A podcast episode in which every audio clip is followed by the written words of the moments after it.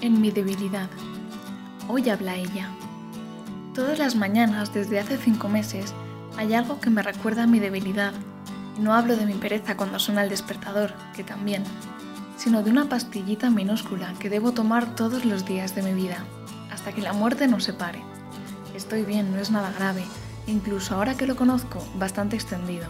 Pero para los que me conocen saben, uno, que no me gusta medicarme y dos, odio las pastillas porque no me las sé tragar. Así que la idea de depender todas las mañanas de una no me gusta. Sin embargo, esta minucia me sirve para darme cuenta de que soy limitada, que yo por mucho que me empeñe y me revele, no puedo llevar las riendas de mi vida. ¿Y eso debería preocuparme?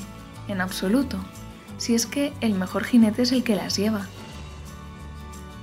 Sé, tanto en sentido figurado como literal, eso de llevar las riendas no se me da bien, que no puedo tener el control de todo.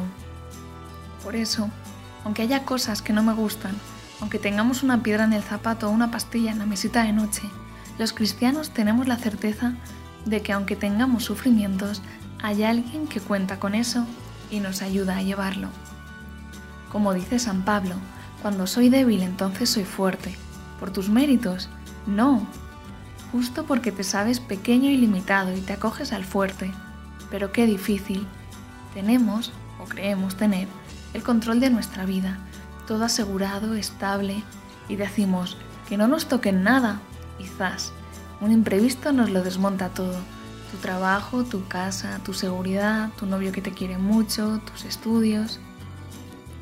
Ciméntalo todo sobre roca firme, desde él, para que a la mínima tribulación no caiga como un castillo de naipes y déjale hacer, pues desde mi experiencia en estos dos años que no tenía nada, he visto su providencia en todos los aspectos de mi vida, sin yo hacer nada, simplemente dejándome en sus brazos, dejándole con mi libertad las riendas de mi vida. Y a ver dónde me lleva ahora.